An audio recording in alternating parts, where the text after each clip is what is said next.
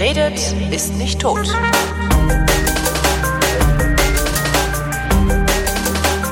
Willkommen zu einer neuen Ausgabe der Fotografie, worin Chris Marquardt, der immer noch mehr von Fotografie steht als ich, versteht als ich, mir was über Fotografie erzählt. Hallo Chris. Hallo Holger. Ich saus mal eben so durch. Ja, saus mal eben so durch. Also ich komme jetzt gerade aus Irland und ich gehe morgen weiter nach Lofoten. Ach, ach, ach so, durch. Ich dachte durch die Sendung. Ich so 20 Nein. Sekunden, Wir haben ja nichts zu erzählen. Lofoten warst du schon mal, ne? ja, ja, mehrfach. Das ist jetzt das Das also sozusagen so. glaube ich. Wie ich eine Ah, Zeit das lang ist immer, wieder- immer ins selbe Hotel auf Malle gefahren bin, ist das, ne? Ja, das, das ist jetzt äh, wieder mit einer Gruppe. Wir sind, also ich muss morgen früh, muss ich irgendwie um halb fünf aufstehen. Hm. Ja, Wir nehmen abends um äh, 20.36 Uhr auf, übrigens gerade, ja. ja das äh, wird schon irgendwie klappen. Und dann sind wir da mit insgesamt zwölf Leuten, el- elf sind wir. Mhm. Äh, auf, Auf den Inseln Schiff? unterwegs. Ah, nee, also, nee, okay. nee, haben wir auf den Inseln unterwegs. So. So, hier eine Ecke, da eine Ecke und mit Kameras und so halt. Was man also tut. Was man so tut. Das haben wir jetzt gerade in Irland mit einer anderen Gruppe gemacht. Ach so, das war Reisegruppe. Ich dachte, ihr wärt so privat urlaubstechnisch unterwegs Nee, gewesen. das war wieder, das war Donegal und und ähm, okay, ähm, lass mich ausholen. Gut. Äh, Ich lehne mich zurück und esse Gurke. mach das mal, isst du Okay, deine Gurke. warte, Also Achtung, für, Nordwesten, für die Atmo. So, das mögen die Leute immer besonders gerne Hm, beim Podcast. ich mach mal leise. Also Irland, Nordwestirland, Donegal, ähm, da war ich jetzt auch schon diverse Male. Das ist einfach so ein ganz, ich sag mal, so ein, so ein, so ein ursprünglicher Teil von Irland. Sehr wild, sehr wenig touristisch. Du hast ganz viele Ecken, an denen du Aber Republik Irland, ne? Ist Republik Irland, Mhm. ja. Aber du hast ganz viele Ecken, weißt du, da wo die Cliffs of Moher irgendwie einen, einen Touristenparkplatz haben und abgesperrt sind, dass keiner runterspringt und so Sachen. Ähm, da ist halt in Donegal, da musst du halt irgendwie einen Bauern kennen, um durch dessen Feld zu latschen, um dann an irgendwelche Klippen zu kommen, die Mhm. dem Bauern zwar nicht gehören, aber sein Land ist im Weg. Und dann stehst du dann halt an diesen Klippen und wenn du dich runterstürzen willst, dann kannst du es auch tun. Ich guck gerade, wo das ist, Donegal. Wir waren Also ja auch in Irland. Also Westküste nach oben, bis es nicht mehr weiter hoch geht. Ah, okay, warte mal, ich muss das noch kleiner machen, die Karte hier. Ah, ja, da. Mhm. Nee, da waren wir ja ganz woanders. Ja, ja. Und was wir dann gemacht haben, äh, wir haben das dann quasi noch aufgebohrt. Also diese, diese Geschichte Donegal haben wir schon mal gemacht. Und wir haben das dann aufgebohrt ähm, mit einem, mit einer Game of Thrones Extension. Oh Gott. Naja, also die, die haben eben für Game of Thrones haben die halt äh, in Nordirland, also in dem äh, britischen Teil, was von Donegal aus westlich liegt, Ja. äh, haben die eben an manchen Stellen und einigen Stellen da gedreht. Äh, Alles voller Touristen. Ja, also das war dann so ein bisschen Kontrastprogramm zu Game of äh, zu, zu Donegal, weil da bist du dann in Ballintoy, das ist ein Hafenstädtchen, ein kleines, wo halt so ein paar Szenen gedreht wurden. Du erkennst das Hafenstädtchen, also wenn, wenn, die haben dann da so Schilder aufgestellt, wo dann so ein paar Bilder aus dem, aus der Serie äh, waren, dass man das auch irgendwie map mappen kann, matchen kann. Was ich total lustig fand, weil die haben natürlich äh, in, in der Serie haben die natürlich da CG hinten dran und die, die, die, die, die, die neue Betonwand am Hafen irgendwie weg, wegretuschiert und was weiß ich alles. Ähm, das heißt, du musst dich dann schon so ein bisschen drauf verlassen, dass das das auch ist. Ist es dann nicht auch ein bisschen enttäuschend? Also du kommst da so hin und denkst, hey, geil, jetzt hier äh, Game of Thrones Also, und dann ist da eine Betonwand. Du, jeder, der dahin fährt und echter Fan ist, der hat sich das Behind-the-Scenes-Zeug eh schon alles angeguckt. Also ah, stimmt auch. Ja. da bin ich mir sicher, dass das, dass da keiner wirklich enttäuscht ist. Die Landschaft ist aber auch geil. Du hast da dieses Vulkangestein. Ähm, Hast du Bilder? Schick, schick mal einen Link. Äh, warte mal, ich, ich schick dir mal. Ja gut, allerdings, ja, okay, gut, doch, mache ich. Ähm, Vulkangestein vom Feinsten, die grünen Hügel dazu. Ähm, und das, das Interessante war jetzt natürlich, A, dieser Kontrast zwischen Donegal, der Ursprünglichkeit und dann eher dem etwas touristischeren Eck da oben. Ähm, was aber auch cool war, wir haben uns da zwei Sachen rausgepickt. Ähm, also von, von Game of Thrones, das war nur so ein bisschen so ein Werbegag, damit äh, vielleicht das. Also mit ein paar mehr, paar mehr Tickets verkaufen sozusagen. Ja. Genau, hatte nicht geklappt. Also die Leute, die da mitkamen, denen war Game of Thrones herzlich egal. Ähm, aber wir haben, wir haben eben zwei Sachen rausgesucht, die wir dort tatsächlich explizit besucht haben. Das war mal eines, einmal dieses Hafenstädtchen Ballintoy und dann The Dark Hedges. Mhm. Und äh, The Dark Hedges ist eine, ja, Uh, äh, ist eigentlich nur ich sehe das Bild. ist eigentlich nur eine Straße mit Bäumen rechts und links Eine Allee. und eine Allee. Im aber nicht so das, Prinzip. was man aus Brandenburg kennt. Ja. Naja, aber du gehst bei einer Allee halt schon davon aus, dass das Zeug alles ein bisschen gestriegelt ist und gleichmäßig und so weiter. Und äh, the, the, the Dark Hedges ist halt äh, eine Straße, über die solche, ja, was sind's für Bäume? Beech, B-E-E-C-H. Was ist denn das auf? Äh, Birke, keine Ahnung. Nee, Birch ist Birke. Ja, stimmt. Hm. Beech ist, Moment, äh, ist eine Buche. mhm. Das sind Buchenbäume. Aber in einer Art, die so sich über die Straße drüber lehnen. Also das ist so groß, dass da ein Reisebus durchfahren kann. Nur Alter. So als, nur so als. Ja, die äh, lehnen sich über die Straße rüber, die sehen aus, als wären die oben wieder zusammengewachsen irgendwie. Ne? Ja, sind die auch. Ah, okay. Also das Licht, das Licht kommt da von der Seite rein und Ja. nicht von oben. Und du kannst das halt irgendwie so aus, aus ein, zwei Winkeln kannst du das fotografieren, dass dann so in die Tiefe entlang schaust und äh, je nach Tag und je nach Lichtstimmung hast du dann halt einfach, äh, ja, ein geiles Bild. Also das Bild ist einfach geil. Ja, allerdings. Und ähm, das, das, war, das war für mich eine schöne Herausforderung oder für alle, weil Punkt eins, wenn du da tagsüber hingehst, dann hast du da chinesische Touristen im Bus irgendwie rumstehen. Das heißt, du kannst eigentlich tagsüber da kein Bild machen, ohne hinterher irgendwie drei Touristen rausklonen zu müssen. Äh, bist dann auch in deiner Bewegungsfreiheit eingeschränkt, weil kannst nicht von überall fotografieren, weil da einfach immer Leute im Bild rumlatschen. Und äh, um das zu vermeiden, sind wir vor Morgengrauen dahin gefahren. Aha. Also im Dunkeln noch. Wir sind ganz früh aufgestanden. Okay, das heißt, du hast das Bild auch im Dunkeln gemacht? Ja, wir haben es während während es dann langsam dämmerte, haben wir das gemacht. Also du hast die, wir haben da, wir standen da Ah, acht Sekunden belichtet, mit, ja, ja, ja. Mhm. Genau, mit den mit den Stativen rum und haben das dann erstmal in Ruhe eingerichtet und ein paar Testschüsse gemacht, erstmal gefunden, gesucht, wo wir uns da hinstellen müssen, bis es richtig schön aussieht, mit welcher Brennweite. Und die Herausforderung ist natürlich, jetzt so eine, so eine Sache zu fotografieren, die schon gefühlt fünf Millionen andere Menschen fotografiert haben. Genau darum habe ich ja den Blutmond nicht fotografiert. Ja. Ja, ja. Also und das ist, das war auch so eine Sache, wo ich sagte, wo, ich- wo ich mir selber dann erstmal irgendwie im Klaren werden musste, wie ich das bei mir einordne, weil also wenn du The Dark Hedges auf, auf der Google Bildersuche eingibst, dann hast du reichlich ähnliche Bilder und ähm, eigentlich will ich das ja nicht. Ich will ja nicht das Bild machen, was schon tausend andere Leute gemacht haben. Andererseits sage ich natürlich auch, ein gut ausgeführtes Klischee ist immer noch tausendmal besser als eine scheiß Idee, die, die irgendwie, ne, du Ja. weißt.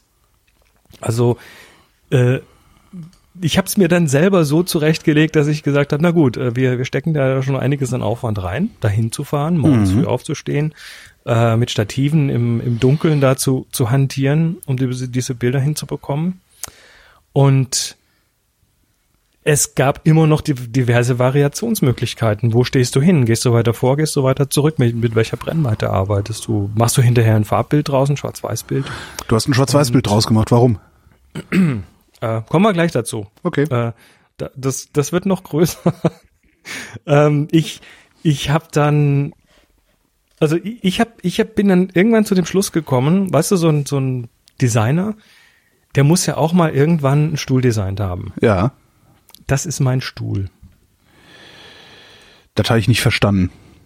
Naja, du, du siehst ja tausend Stühle und jeder Designer, der was auf sich hält, hat einen Stuhl designt. Ja. Hat also gesagt, ich habe das, was es eigentlich auch schon millionenfach gibt, und Ach wo so. man eigentlich nichts mehr verbessern kann, äh, mache ich jetzt auch noch mal aber auf Okay, meine ist eine, Art. ist eine Haltungsfrage sozusagen. Eben, das ist eine Haltungsfrage. Und für mich war das dann, Dark Hedges ist jetzt mein, mein, mein, mein fotografischer Stuhl. Das heißt, du hast noch nie irgendetwas anderes fotografiert, was auch schon äh, millionenfach fotografiert wurde? Nicht in, nicht in, nicht in diesem Extrem. Mhm. Also Dark Hedges ist tatsächlich so ein, ja, tatsächlich schon noch ein bisschen extrem. Sieht aber sehr Also, geil aus. Für alleine für dieses eine Foto lohnt es sich ja schon, so eine Reise zu machen. Das war es für mich auch irgendwie so. Ich wollte dieses Foto machen. Moni war sogar noch extremer. Die hat nämlich auf der Reise hauptsächlich ihre Großformatkamera bedient Krass.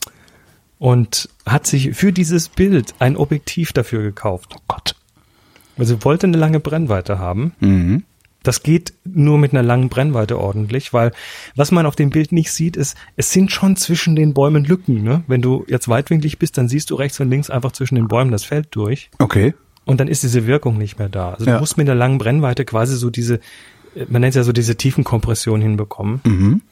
Und wenn du das hast, dann, dann kommt das zusammen, dann sind die Lücken rechts und links nicht da und dann, dann wirkt das wie so ein, wie so ein Tunnel. Auch gut zu wissen. Ja. Ja. Und das, es gab tatsächlich nur so ein, zwei Stellen, von denen aus das so schön funktioniert hat. Wenn jetzt da hinten, wo der, wo der Weg so nach rechts wegkurft, Ja. wenn da jetzt noch so ein Bauer mit der Kuh stehen würde. Das wäre der so, Hit. Oder jemand mit dem der Hit. Fahrrad oder ir- irgendwie, ja. Mhm.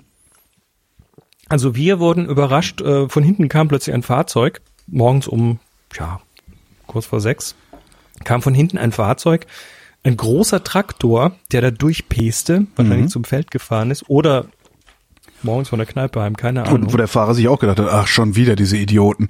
Naja, die sind das mittlerweile gewöhnt da, aber der peste damit, ich sag mal so 50 Sachen, 60 Sachen durch, ähm, mit einem riesen Gerumpel, weil der hinten noch irgendwelches Mähzeug dran hatte.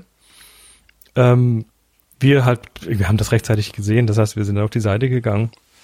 Ähm, den habe ich dann auch fotografiert, aber das war nicht so ganz romantisch. Das hat nicht so ganz gepasst. Ja, dann auch von hinten wahrscheinlich, ne? Von hinten ist das nicht Ja, so klar. cool. Ja, ja, ja. Naja. Ja gut, und bei den Belichtungszeiten, das sind so rote ja Streifen. gut, und ja, stimmt. Was hast du? Ja, acht Sekunden waren das genau. 170 Millimeter, acht Sekunden.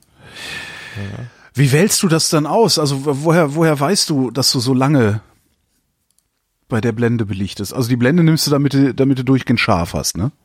Also es ist noch nicht mal ganz durchgehend scharf. Der Ast vorne links, der ist nicht, ja, der Baum vorne links, der ist ein bisschen unscharf. Mhm. Aber ich wollte natürlich die, die Schärfentiefe maximieren, deshalb hier Blende 14. Ähm, die ISO 100, weil ich wollte das tatsächlich so glatt wie möglich haben, also wenig Rauschen. Ja. Ähm, und dann ergibt sich die Belichtungszeit quasi automatisch. Äh, das machst du, oder die meisten, die dabei waren, haben das so gemacht, äh, hinten auf der Kamera das Display anschalten, Live-View anmachen. Das waren fast nur Spiegelreflexkameras. Also Live-View hinten auf dem Display komponieren, manuellen Fokus. Und da siehst du dann natürlich dann auch, wenn es scharf ist und da kannst du dann auch die Belichtung entsprechend einstellen. Ja. Das geht also, das ist gar nicht so wild. Na, das war eh, das war eh so der, der, der Urlaub der langen Belichtungen. Ja, ich sehe schon so gerade so, wenn du Wasser im Bild hast, das sieht alles, ist alles völlig verwaschen surreal, und ja, surreal, genau. Das war, also das, das war tatsächlich, also wenn du das ganze Album, was ich da hab, das ganze äh, Flickr-Album, was ich da gemacht habe, mal anschaust, äh, da sind wenig Eddie's Boat, dabei. Eddie's Boat ist geil. Eddie's Boat. 13 äh, Sekunden, mein lieber Vater. Wobei das, äh, du meinst, äh, wenn, wenn du dir mal rechts unten davon das Remains anschaust, das ist die Remains? andere Seite von dem Boot. Warte mal, ich, Das ist äh, da, wo man das so als Gerippe sieht. Die andere Seite von dem Boot, warte mal gerade. Ah, da, mhm. Remains, Mhm. ja. Ähm, da siehst du dann die Zeit tatsächlich deutlicher in, in zwei Sachen. Und zwar oben in den Wolken. Die sind einfach dann leicht verwischt. Ja, Ähm, hier waren es auch tatsächlich, äh, wie viel waren es denn da? Ich glaube, das waren 30 Sekunden. Mann, sieht das geil Ähm, aus. Und Nächstes Mal, wenn ich fahre, nehme ich aber auch ein Stativ mit. Du. Also das, das ist tatsächlich, das war so eine, so eine schöne Übung mal wieder, weil das mache ich nicht oft äh, bei, bei Wasser und Bewegung allgemein, also auch im Himmel. Einfach mal, ja, Kamera hinstellen, ein ND-Filter drauf machen, also in dem Fall tatsächlich so ein 10-Blenden-Filter, der dann halt einmal erlaubt hat, 30 Sekunden zu belichten. Und im Vordergrund das Wasser, ne, das eigentlich sich geschwappt hat und sich bewegt hat. Das Ach, war echt? so, ja, ja, das war Krass. so, so 20, 30 Zentimeter hoch. Also wir standen da in Gummistiefeln, Aha. Stative im Wasser. Und das ist so eine ganz flache Bucht, da kommt also das, die ist so 60 Zentimeter hoch und die Flut, die, wenn die mal anfängt zu sinken, dann ist die nach 20 Minuten weg. Okay. Das heißt, du hast halt so 20 Minuten, in denen das Wasser rapide sinkt. Woher weißt du eigentlich, wenn du, wenn du solche Touren planst, woher weißt du, wo du hin willst? In dem Fall habe ich vor Ort meinen Freund Trevor. Ach so, Der lebt okay. Da. Der ist Fotograf, der lebt da. Das ist immer so. Äh, bei solchen Sachen brauchst du so ein, wie nennen es die Amis, ein Fixer. Ja, genau. Also Hm. so ein, so ein, so ein Pointman, so ein, so ein Mensch, der sich vor Ort gut auskennt. Und mit Trevor geht sowas. Also, Trevor kennt die ganzen Wracks, der kennt die ganzen Bauern.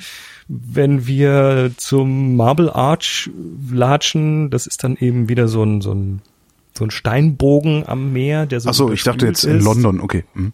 Nee, nee, nee, nee. Äh, das ist, der besteht aus Marmorstein und ist einfach ausgehöhlt und hat, macht dann so eine Brücke. Und der Farmer, und du musst dann halt 25, 30 Minuten über die Wiese latschen, irgendwie.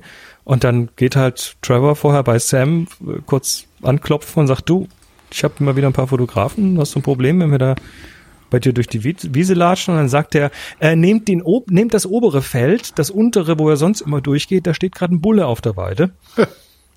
ähm, da wollt ihr nicht durch. Und dann off you go. Obwohl der, der äh, Sam, nee, der Bauer, der hätte da schöne Fotos machen können, wie er vor dem Bullen wegrennt. Auch wieder Der eine fotografiert Chance aber nicht. verpasst. Ah ja, okay, ja dann.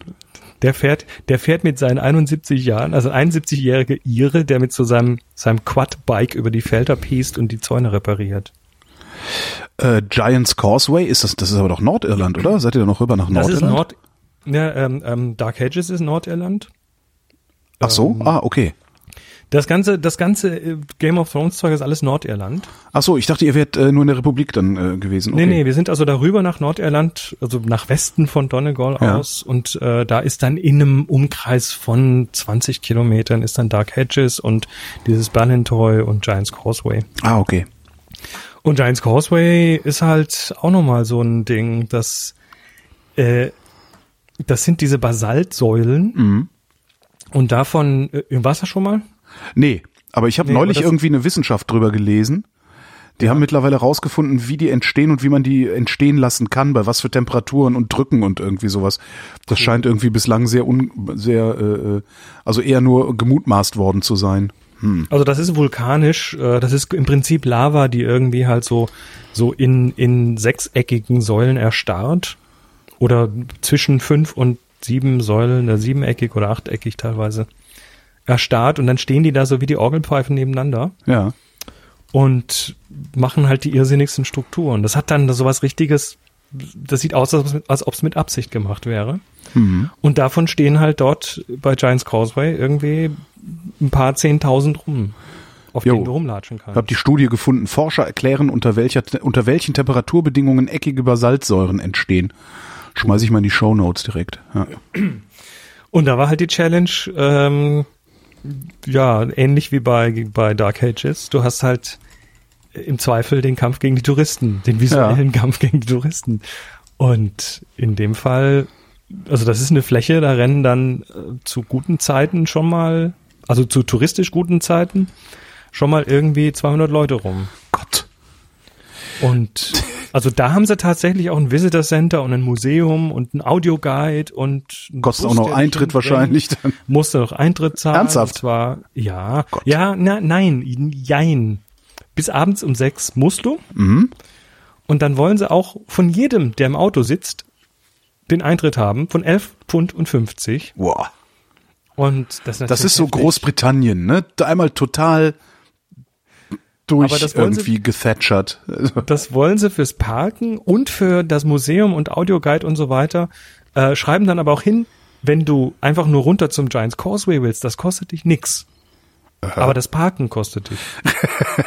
und zwar für, für jeden einzelnen Auto. Das ist ja völliger Kappes. ja. Ähm, wir haben's dann, wir sind dann drum rumgekommen, aber du kommst da eigentlich nicht drum rum, wenn du da nicht irgendwie die Leute kennst oder weißt, wie du mit denen reden musst. Auch da, danke Trevor, der hat das wieder gerichtet. Ja, und dann sind wir dahin und dann hast du den Bus und den Bus, der kostet dann irgendwie ein Pfund, der dich dann da runterbringt. Kannst aber auch laufen. Das ist jetzt nicht irgendwie, da bist du irgendwie äh, runter 20 Minuten zu Fuß.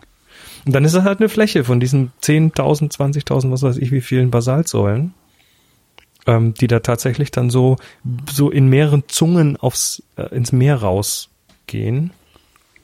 Und ja, ich habe mich dann halt irgendwie an der Seite platziert und dachte, ja, schaust halt mal von den Touristen weg und habe dann so diese Ecke gefunden, wo du A, diese Basaltsäulen hast, die so schön strukturiert, also so treppenförmig irgendwie Mhm. dastehen. Und auf der anderen Seite vom Bild hast du die, diesen unstrukturierten Lavastein, der halt einfach nur so Abgeflossen und erkaltet ist. reingeflossen, erkaltet ist und dann noch gesprungen irgendwie.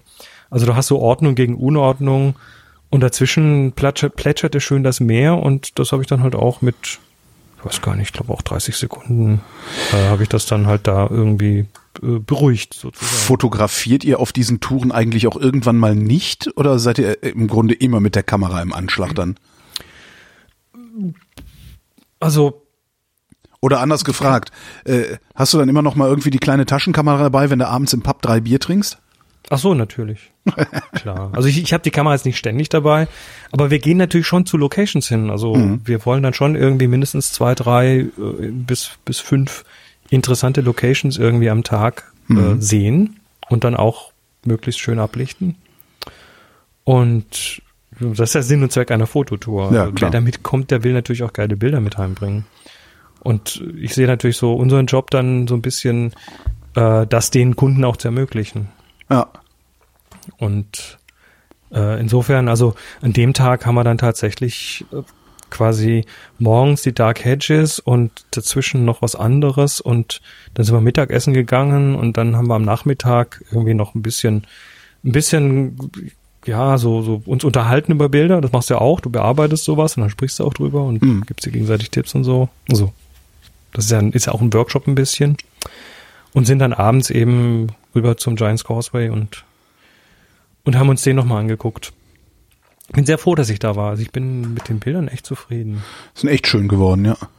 Bin, bin Und das ist dann auch, was ich im Flickr-Album sehe, ist auch das Ergebnis, also dein Ergebnis dieser Tour, 20 Bilder.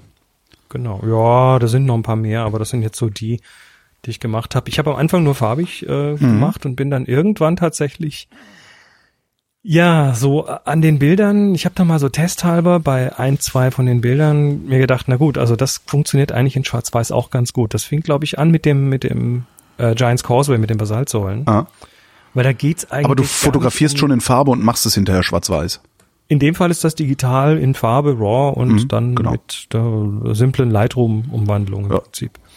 Ähm, das ist tatsächlich so eine, ja, also ich, ich war da jetzt schon viermal und habe auch manche von den Sachen mehrfach gesehen und ähm, dann hast du natürlich schon die Tendenz, auch Bilder mitzubringen, die dem wieder ähneln, was du vorher gemacht hast. Mhm. Und dann dachte ich, jetzt fängt's mal an, so bei einzelnen Sachen, wo es einfach nur um die Form geht, wo die Farbe eher so eine Ablenkung ist.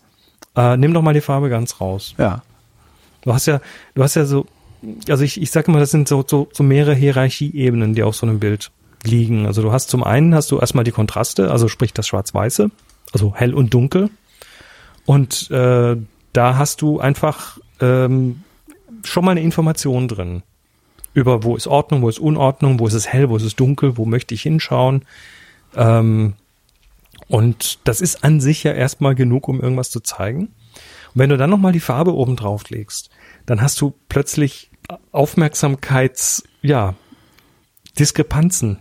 Da hast du plötzlich die Farbe, die zieht dich dann irgendwo hin, wo was Rotes ist, aber die Kontraste ziehen dich irgendwo hin, wo es schön eckig und aufgeräumt ist. Mhm.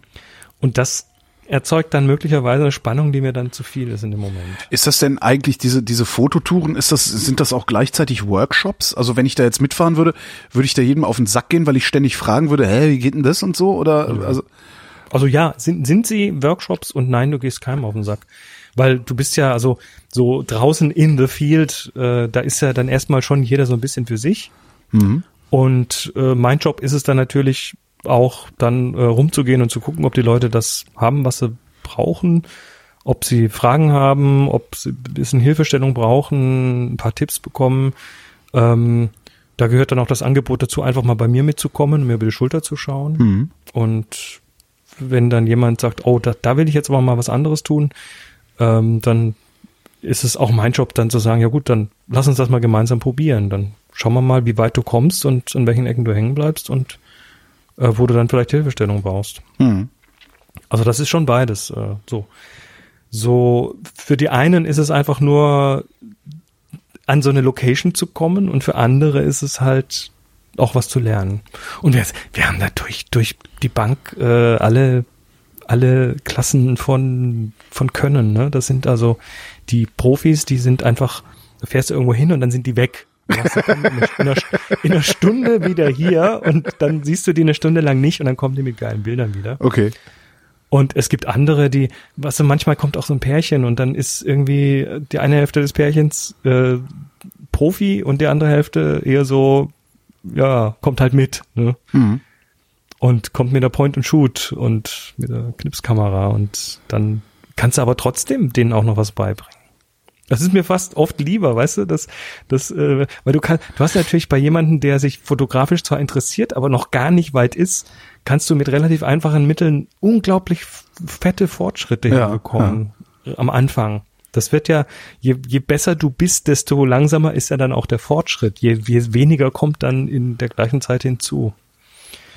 Und das macht dann schon Spaß, wenn du dann jemanden hast, der einfach plötzlich nur noch strahlt. Hm?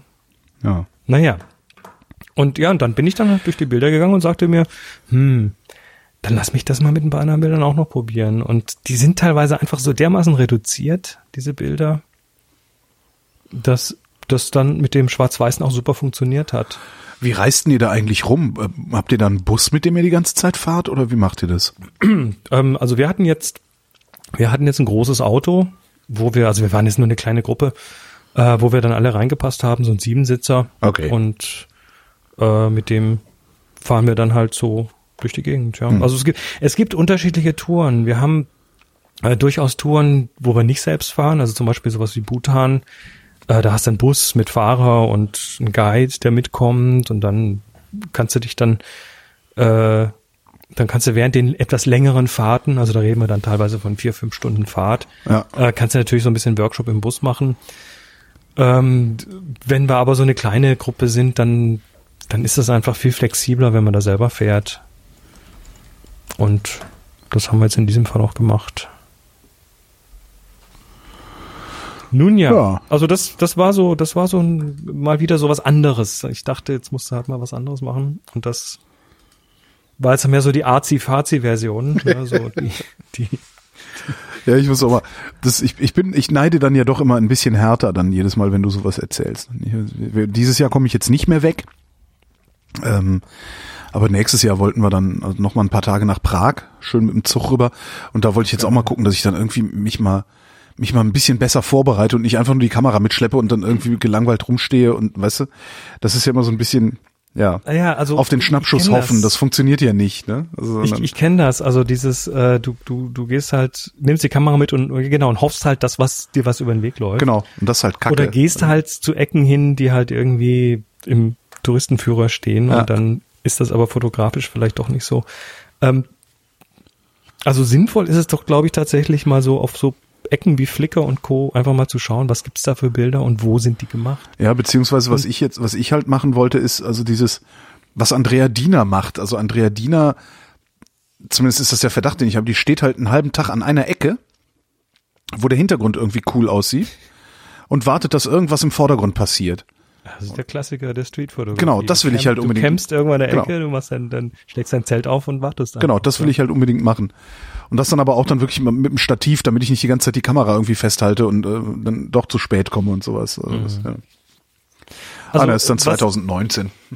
was, was uns halt bei den Touren hilft, ist, dass wir tatsächlich uns im Voraus schon so, ein, so, eine, so, eine, so einen Ablauf ein bisschen überlegen und auch die Orte überlegen. Das müssen wir eh tun, weil wir müssen diese Touren ja irgendwie bewerben. Das heißt, Stimmt. Jetzt Du ich sagen, hey, wir fahren jetzt alle mal für 3000 Euro nach, keine Ahnung. genau, du meldest dich ja nicht irgendwo an, wo du nicht wenigstens ein bisschen weißt, wo es hingeht. Ich meine, klar, es sind dann Leute teilweise, die wiederkommen und die wissen einfach, die kriegen was Geiles. Dann, die, die sagen dann, na gut, ich will nur so ungefähr die Richtung wissen, aber wenn da jemand neu dazukommt, dann muss der natürlich vorher irgendwie schon wissen, wo es hingeht. Das heißt, wir haben schon einen Plan.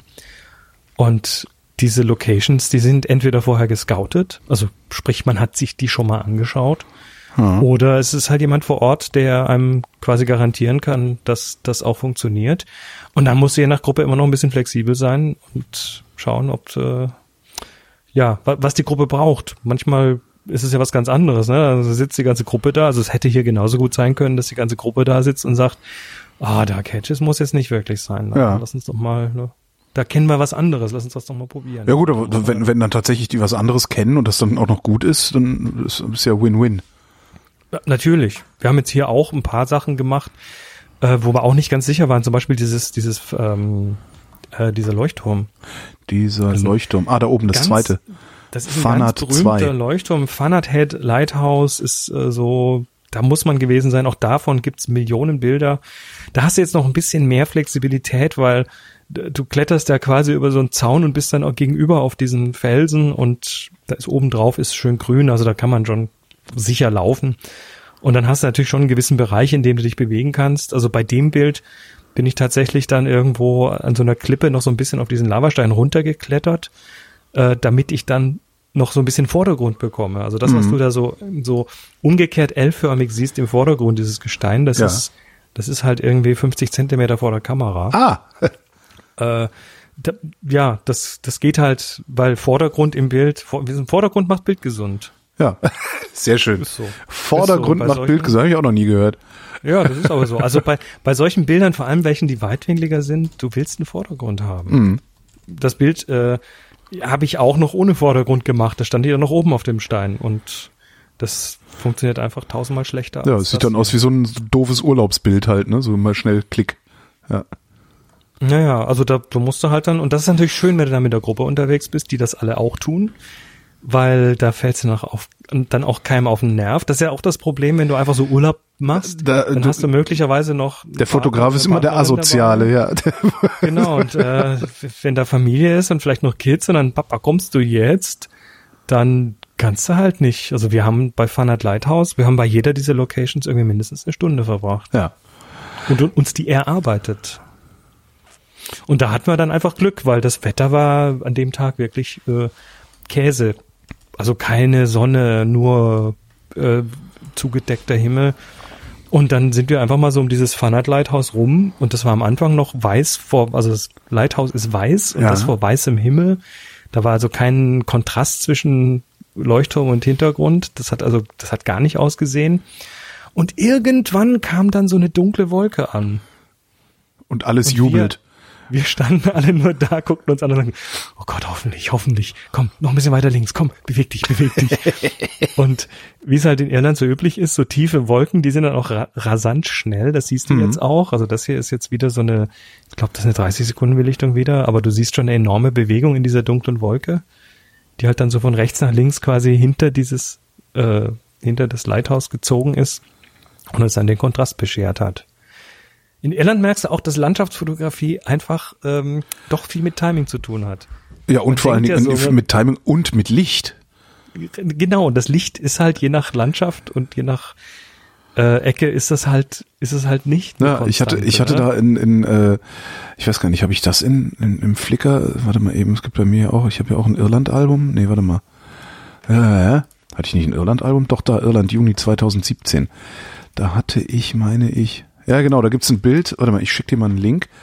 Ladies View heißt das Ding. Warte mal, wo ist es denn? Da ist der Chat. Mein Gott. Diese Verzögerung hier. So. Ja, das ist schon sehr spät heute. Ja, allerdings.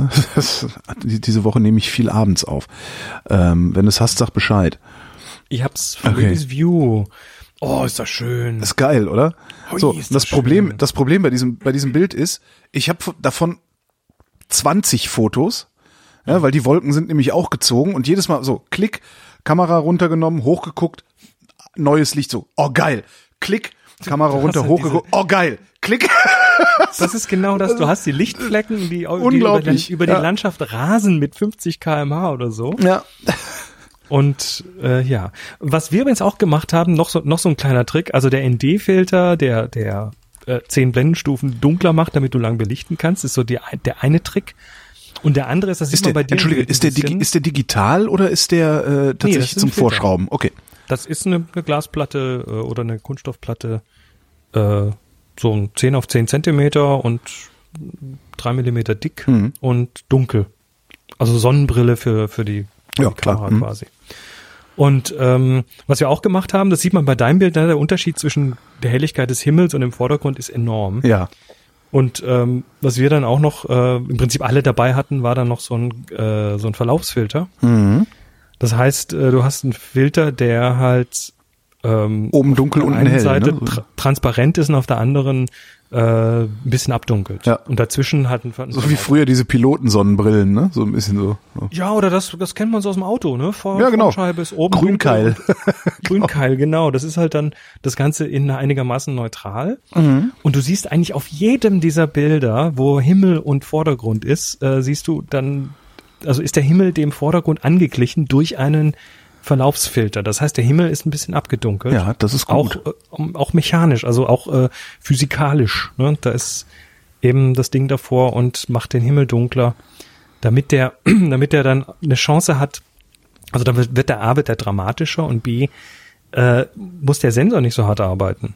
Er Ja. kann den Himmel einfach besser abbilden, weil er, weil er, ja, weil er nicht mehr so hell ist. Ja, du kriegst das hinterher auch so nicht in die mehr- Extreme geht. Du kriegst das hinterher ja auch nicht mehr schön rausgerechnet dann irgendwie in Lightroom, ne? Das Ding ist, äh, ist dann irgendwie gegessen.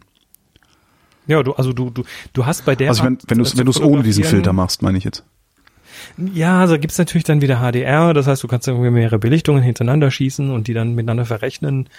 Äh, aber das ist, eine, ist ein anderer Effekt. Sieht anders aus und vor Mhm. allem, du kriegst hier halt alles in einem Schuss, nicht in drei äh, zeitlich versetzten Schüssen. Und wenn die Wolken sich schnell bewegen, dann kann das schon zu Problemen führen. Ich habe jetzt gerade mal, äh, was ist das denn hier? Warum geht das denn nicht? Na egal. Ich habe das jetzt gerade mal schwarz-weiß gemacht, dieses Bild. Das ist gar nicht so schlecht.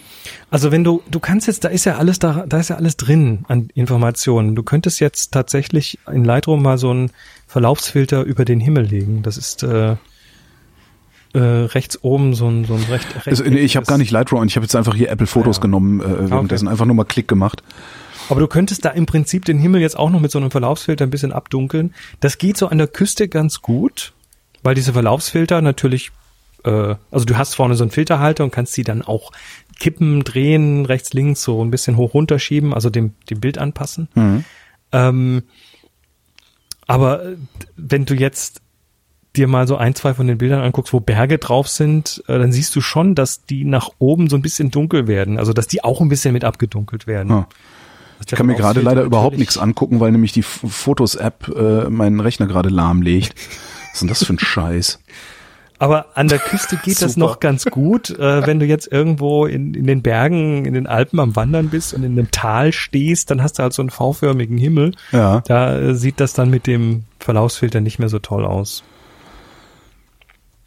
Tja, Aber Ich- das ist wie gesagt der du musst der einfach weiter erzählen. Ich weiß noch nicht mal, ob mein Ding noch aufnimmt, aber ich vermute mal, solange wir uns unterhalten können. Äh, aber hier ist gerade irgendwie die Systembremse angegangen bei mir und äh, nichts funktioniert mehr. Ach herrje. Alles kaputt. ähm, ja, also das, das ist so, so, so das, das Filterpaket, das Filter-Sandwich, was du vorne drauf hast bei so einer Fotografie. Ja. Äh, den, den ND-Filter und den Verlaufsfilter und die Kombination, die macht halt, äh, die er- erlaubt dir halt solche Bilder zu bekommen.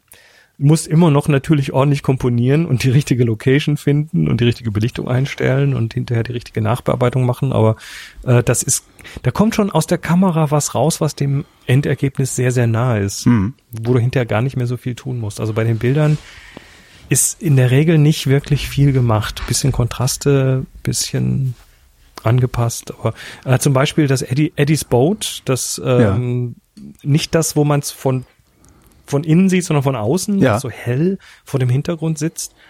Ähm, da standen wir, mm, ich würde mal sagen, eine Viertelstunde an der Stelle. Also da, da bin ich umgeben von drei, vier Leuten und das Licht kam immer wieder, das war so Sonnenuntergang war das. Aha. Und das Licht kam und ging, da die Sonne strahlte mal hin, mal nicht, weil eine Wolke davor war.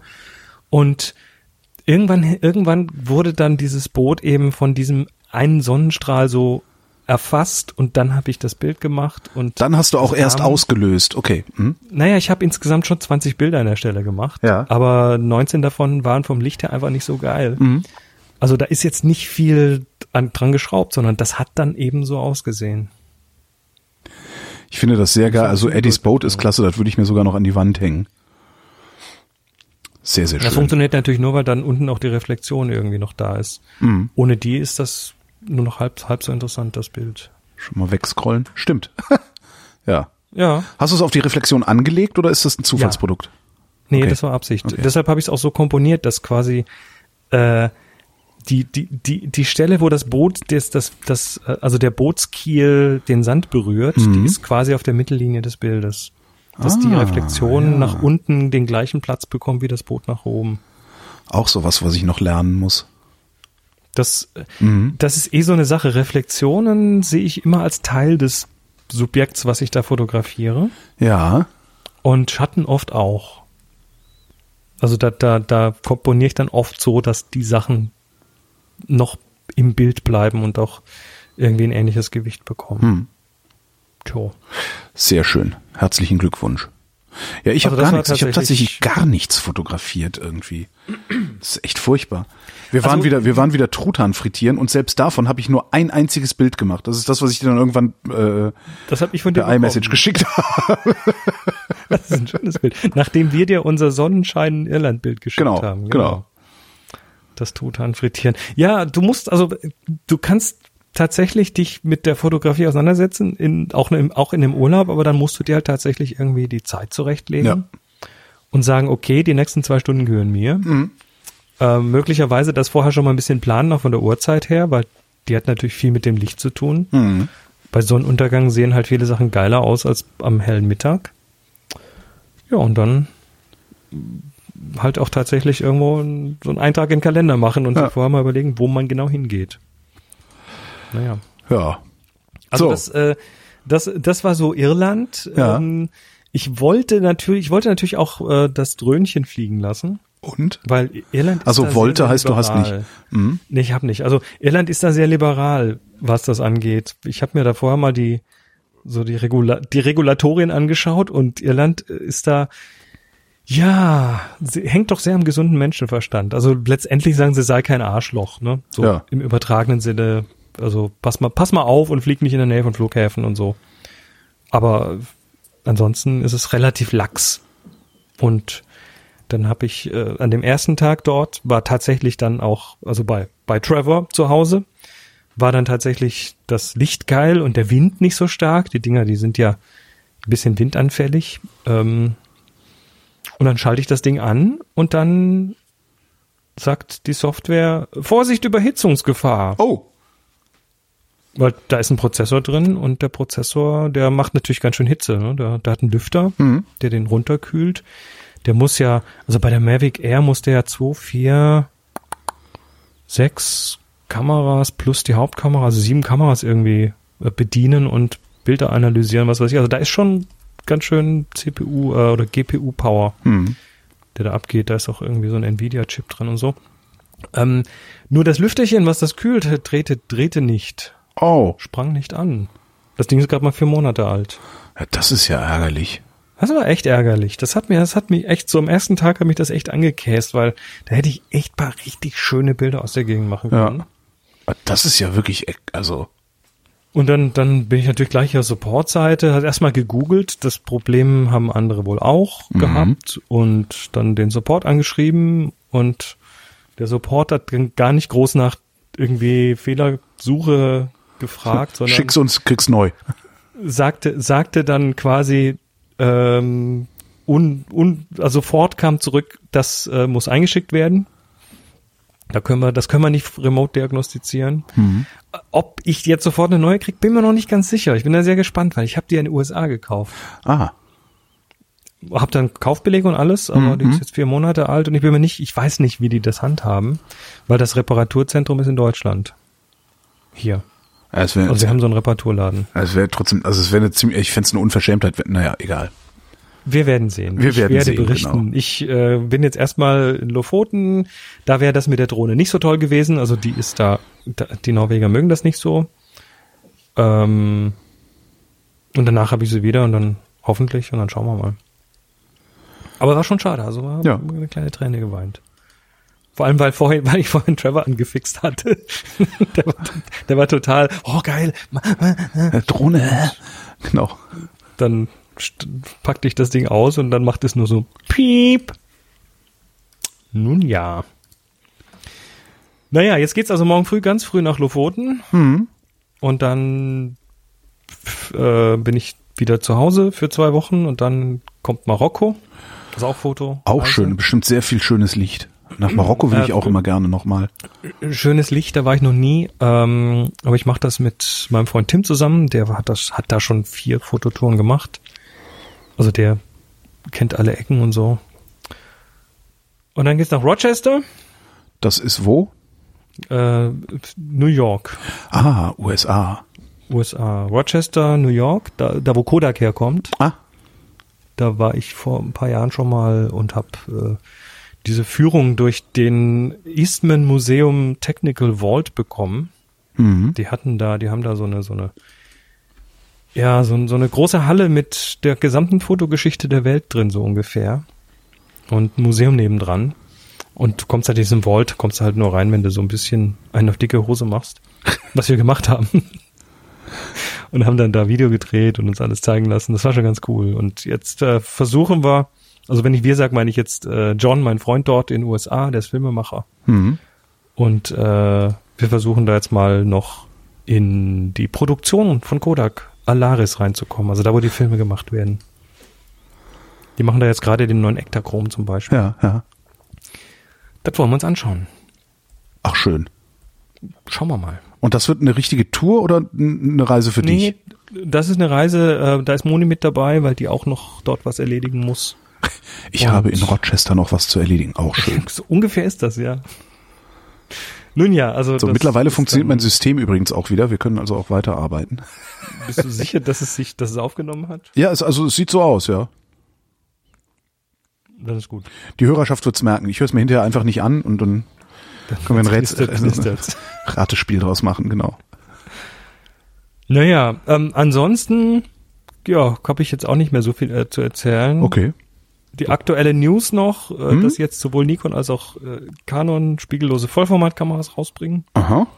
Das wurde auch Zeit, ne? Foto- Nach Sony. Auf die Fotokina. Ja. Naja, eben, also die müssen was, Sony was entgegenhalten. Aber das sind halt große japanische Firmen, die sind nicht so schnell, ne? Die haben jetzt halt ein paar Jahre gebraucht. Ist eigentlich auch faszinierend, ne?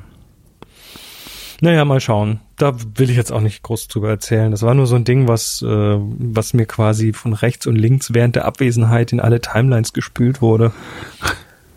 Ja, schauen wir mal.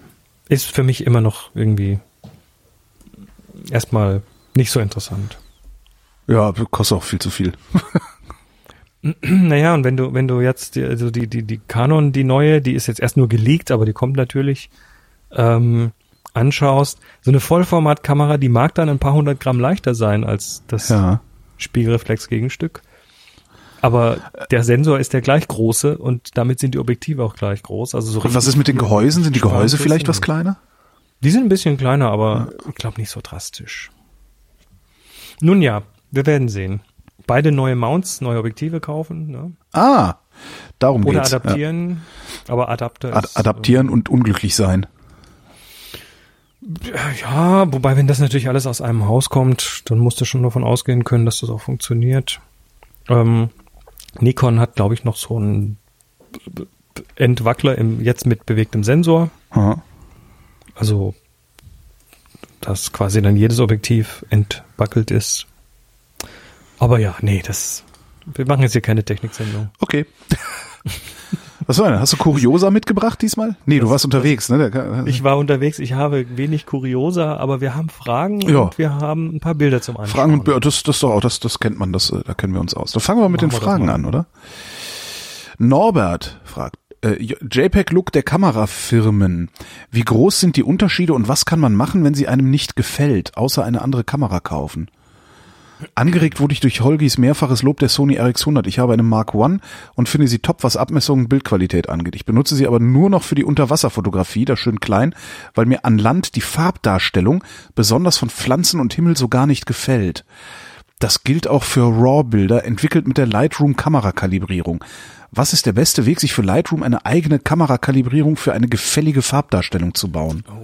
Ich ist ein verstehe noch nicht mal wirklich, was er meint. Ich verstehe, was er meint und ich versuche es mal kurz äh, aufzudröseln. Also ähm, die Kamera, jed, hinter jeder Kamera, äh, Digitalkamera steht in irgendeiner Form eine eine äh, ja, ein, ein mathematisches Gebäude, Ja. um dann aus den einzelnen Pixeln irgendwie Farben zu machen und diese Farben auch irgendwie hübsch zu machen. Ja. Weil unsere Wahrnehmung funktioniert halt irgendwie und diese Kamera muss was tun, was dann irgendwie dieser Wahrnehmung gerecht wird. Und da ist ganz schön viel Akrobatik dahinter. Und ähm, so, es, es haben verschiedene Kamerahersteller jetzt halt einen gewissen Look. Das ist der, das ist der japanische Ingenieur, der in der Kamera sitzt und das Foto macht, von dem du immer erzählst, ne? So ungefähr, Ja. ja, ja. Wobei natürlich auch über die Anmutung der Farben entscheidet jetzt nicht nur die Kamera, sondern das hat ganz viel mit Belichtung zu tun, mit dem, was du fotografierst, wie dort das Licht ist, also tagsüber, mittags, abends oder morgens im Morgengrauen. Ähm, und dann hat es natürlich auch mit der Umwandlung zu tun. Wie wird dieses RAW dann auch tatsächlich in ein Bild umgewandelt, was du sehen kannst? Ja. Weil das RAW ist erstmal nur Pixel, die, wenn man die sich so anschauen würde, könnte man nicht viel mit anfangen. Also das muss umgerechnet werden. Deshalb braucht man diese sogenannten RAW-Entwickler, also diese RAW-Converter.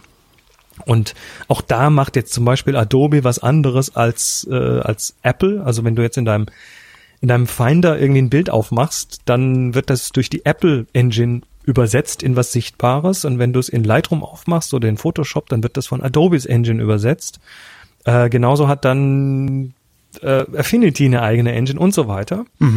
Und was erschwerend dazu kommt, ist jetzt, und da kommt der Norbert mit seinem JPEG-Look, äh, diese Kameras, die schießen natürlich nicht nur RAW, sondern die haben so einen eigenen Umwandler drin, also eine eigene Engine, die dann aus diesem RAW auch wieder ein anschaubares Bild macht und das ist dieses JPEG. Okay. Und das macht Farbkorrekturen, das macht Kontrastanpassungen, das macht Schärfeanpassungen und so weiter. Und je nachdem, was man jetzt für einen Bildstil einstellt, also bei, ähm, bei Fuji zum Beispiel, Fuji macht ja auch Filme. Mhm. Da gibt's jetzt zum Beispiel äh, den Velvia-Look. Velvia ist ein Film und die haben den Ah, das ist das, was, was ich immer im Menü sehe, aber nicht so richtig verstehe in den Kameras, ja. also die tut dann so, als ob äh, das Bild auf einen Velvia-Film, äh, auf einem Velvia-Film fotografiert worden wäre. Und äh, das, ja, das nähert sich dann irgendwie so den, den, äh, dem Verhalten dieses Filmes an. Mhm. Also der Film mag jetzt zum Beispiel, ein Velvia mag jetzt irgendwie in Grün ein bisschen kräftiger zuschlagen, weil, äh, weil der halt für Landschaftsfotos gemacht ist und sorry, ein bisschen äh, optimiert ist auf, äh, ja, auf Grün zum Beispiel. Ja. Und die Art, wie er mit Kontrasten umgeht, das ist auch so eine Sache, die, ja, ein Film eben, ein typisches Merkmal für Filme ist, manche sind kontrastärmer, manche reicher. Und äh, dieser Look, der dann quasi im JPEG abgelegt wird, das ist, das wird durch so, ein, so ein bestimmtes Profil in der Kamera quasi ausgewählt. Und Fuji macht das zum Beispiel ganz gut. Wenn man die Fuji-Filme kennt und sie mag, dann kann man damit schon relativ nahe kommen, ähm, dem nahe kommen, was der Film so tut. Aber du hast natürlich, wenn du so ein JPEG nach aus der Kamera rausholst, erstmal ein fertig gebackenes Bild. Da willst du nicht mehr viel dran drehen, weil da sind wenig Daten drin. Ähm, das heißt, du wirst dann irgendwann doch dieses RAW-Foto nehmen und dann vielleicht mal versuchen, in Lightroom oder Co. Das, den JPEG-Look nachzubauen, den die Kamera da gemacht hat. Und das ist, am Anfang ist das echt schwierig. Also nicht so einfach. Mhm. Und ähm, du kriegst das eh nur in der Annäherung hin. Es sei denn, äh, so jemand wie Adobe hat sich die Mühe gemacht, das zu reverse engineeren. Also sprich, einfach als Farbprofile diese verschiedenen Profile, die in der Kamera sind, einfach in Lightroom in Software mitzuliefern. Das ist bei Canon ist das so, bei Nikon ist das so, bei Fuji kann ich mir vorstellen, wäre das vielleicht auch so, habe ich noch nicht überprüft. Ähm, das heißt, man kann quasi das RAW-File nehmen und kann dann in Lightroom das passende Profil aussuchen. In der aktuellen Version ist das im Entwicklungsmodul rechts oben und müsste dann ein Bild haben, was dem JPEG aus der Kamera, was gleichzeitig geschossen wurde, doch sehr ähnlich sieht von der von den Farben und von den Kontrasten. Ja, aber habe ich das nicht so verstanden, dass ihm das JPEG nicht gefällt? Oder? Nee. Doch. Also er sagt, dass, dass er bei der Kamera jetzt, dass äh, die Farbdarstellung an Land von Pflanze und Himmel so Ja, gar genau. nicht mag. Das heißt, das, was die Kamera da tut, ähm, also ich würde dem Norbert jetzt raten, mal verschiedene Bildstile auszuprobieren. Vielleicht hat er das noch nicht gemacht. Und wenn das nicht funktioniert, dann wäre es vielleicht doch sinnvoll, Norbert, wenn du dich mal mit dem, mit dem RAW-Entwickler beschäftigst und vielleicht versuchst dir da selber was zu bauen, was für dich funktioniert. Du kannst dann in den, äh, in der Software, wie zum Beispiel in Lightroom, kannst du dann sowas als eigenen, als eigenes Preset ablegen Ha. und dann auch später wieder auf andere Bilder draufpacken. Nächste Ansonsten- Frage. Hä? Moment, ah, okay, ganz Entschuldigung. kurz noch, oh Gott. anson Noch ansonsten, falls du das nicht schaffst, wäre es vielleicht doch sinnvoll, mal äh, mal zu gucken, irgendwo mal eine andere Kamera von einem anderen Hersteller auszuleihen. Vielleicht sind ja andere da besser. Also ich mag das, was aus Canon rauskommt, sehr. Die haben das mit der mit der Farbgeschichte ganz gut im Griff. Jetzt aber. Jetzt aber. Nächste Frage, äh, die kommt von Sascha und der fragt, wird die 3D-Druckhilfe noch gebraucht? Nee, Die Geschichte der 3D-Druckhilfe, bitte. Das haben wir ja äh, letztes Mal, glaube ich, schon geklärt. Also das war diese, diese Schürze für diese Lupe, wo ich vor zwei Sendungen gebeten hatte um Mhm. Hilfe. Und äh, ich hab sie. Und das ist alles super und äh, danke Sascha, dass du das angeboten hast. Okay. Daniel schreibt, das Digitalisieren von Negativen ist ja ein häufiges Thema in der Sendung, aber wie sieht es mit Abzügen aus? Ich bin sicher nicht der Einzige, bei dem die Eltern noch stapelweise auf Familienfotos sitzen, gelegentlich auch in Fotoalben, die von dem schleichenden Verblassen gerettet werden wollen. Welche Lösung bietet einen guten Kompromiss aus Qualität, Kosten und Effizienz? Abzüge digitalisieren, ja, ja, ja. Also du kannst ähm, verschiedene Dinge machen. Also selber solche solche Abzüge digitalisieren ähm, kannst du natürlich mit dem Scanner tun. Mhm. Da gibt es auch so Scanner, die die so Einzüge haben, wo du also einfach einen Stapel reinlegst und dann kommt das hinten wieder irgendwie Stück für Stück raus. Die Ist sind aber dann oft Sorry, das sind oft so Dokumentenscanner, die sind dann fürs Bilderscannen Ja. nicht so super geeignet. Ich wollte auch gerade sagen, ist die Qualität denn dann gut? Also weil letztendlich ist ja beim Negativscannen, also beim Negativ äh, mit, mit dem äh, Flachbettscanner oder so, da wird das da wird's ja nicht so gut, wie wenn man es mit der Spiegelreflex durch so eine Röhre abfotografiert. Ne? Nee, ähm, und das, das wäre das nächste, das Abfotografieren wäre so quasi mein Favorit an der Stelle. Mhm. Ähm, da gab es jetzt aus der Happy Shooting Community raus ein Repro-Stativ, äh, was der Jochen ähm, entwickelt hat aus Aluprofilen und was er jetzt Ja, das war das, was wir letzte Sendung hatten, genau. Hatten wir schon, ne? Wo, Ja, wir, ja. wo wir eine Firma gefunden haben oder wo er eine Firma gefunden hat, die das jetzt quasi als, als Bausatz verkauft und ähm, wenn du sowas verwendest und dann passende Lichtquellen dazu, also von, von 45 Grad Winkel rechts, links, das irgendwie beleuchtest, ähm, kannst du da relativ schnell Bilder durchziehen. Das, das wäre so mein Ansatz jetzt Mhm. im Moment.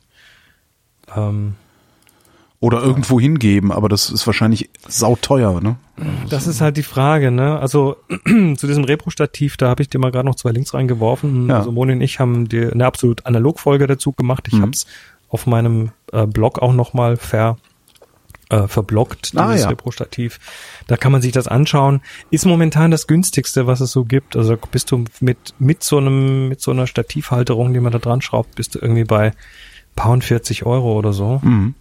Also ich sag mal, unter einem Fuffi hast du das Ding beieinander und hast dann die Kamera eben parallel zum Untergrund und kannst dann fotografieren. Das, das wäre so mein Ansatz. Was macht eigentlich das, äh, diese, diese, diese Platte, die wir haben wollten, das, ne, das Crowdfunding, ähm, wie weit ist das eigentlich? Ich beobachte das ja immer nicht so. Welche Du weißt schon, das, was wir dann unten äh, unter das Stativ legen wollen. Ach so, äh, mh, wie das, heißt es äh, nochmal? den, den Pixelator. Pixelator, diese, genau. Diese Negativhalterung. Ja, ja, genau. Ähm, ja, der, der, ähm, äh, wie heißt der jetzt? Hamish? Na egal, also der, der das Ganze macht, der bringt immer wieder regelmäßig Updates über den, den Fortschritt und ähm, das ist total interessant, weil am Anfang war er sehr, sehr enthusiastisch, weil von dem Geld, was er da überfandet Ja. bekommen hat, hätte, hätte er sich einen Lasercutter gekauft und die Dinger einfach selber produziert. Ach du Er hat sich jetzt aber, damit dieses Projekt, äh, dieses Produkt tatsächlich irgendeine Chance hat, bis in ein bisschen im größeren Stil zu landen, weil das hat die Chance dazu, das ist ein gutes Produkt, ähm, hat er jetzt sich einen Production Consultant eingekauft und der hat ihm erstmal die Flausen ausgetrieben und äh, die wir haben jetzt einen Produktdesigner angeheuert, der das jetzt nochmal so richtig, ne, so richtig äh, so macht, dass das dann auch mit entsprechenden Maschinen in größeren Stückzahlen produziert werden kann und dann eben auch überall in die Läden kommen kann. Ne? Okay.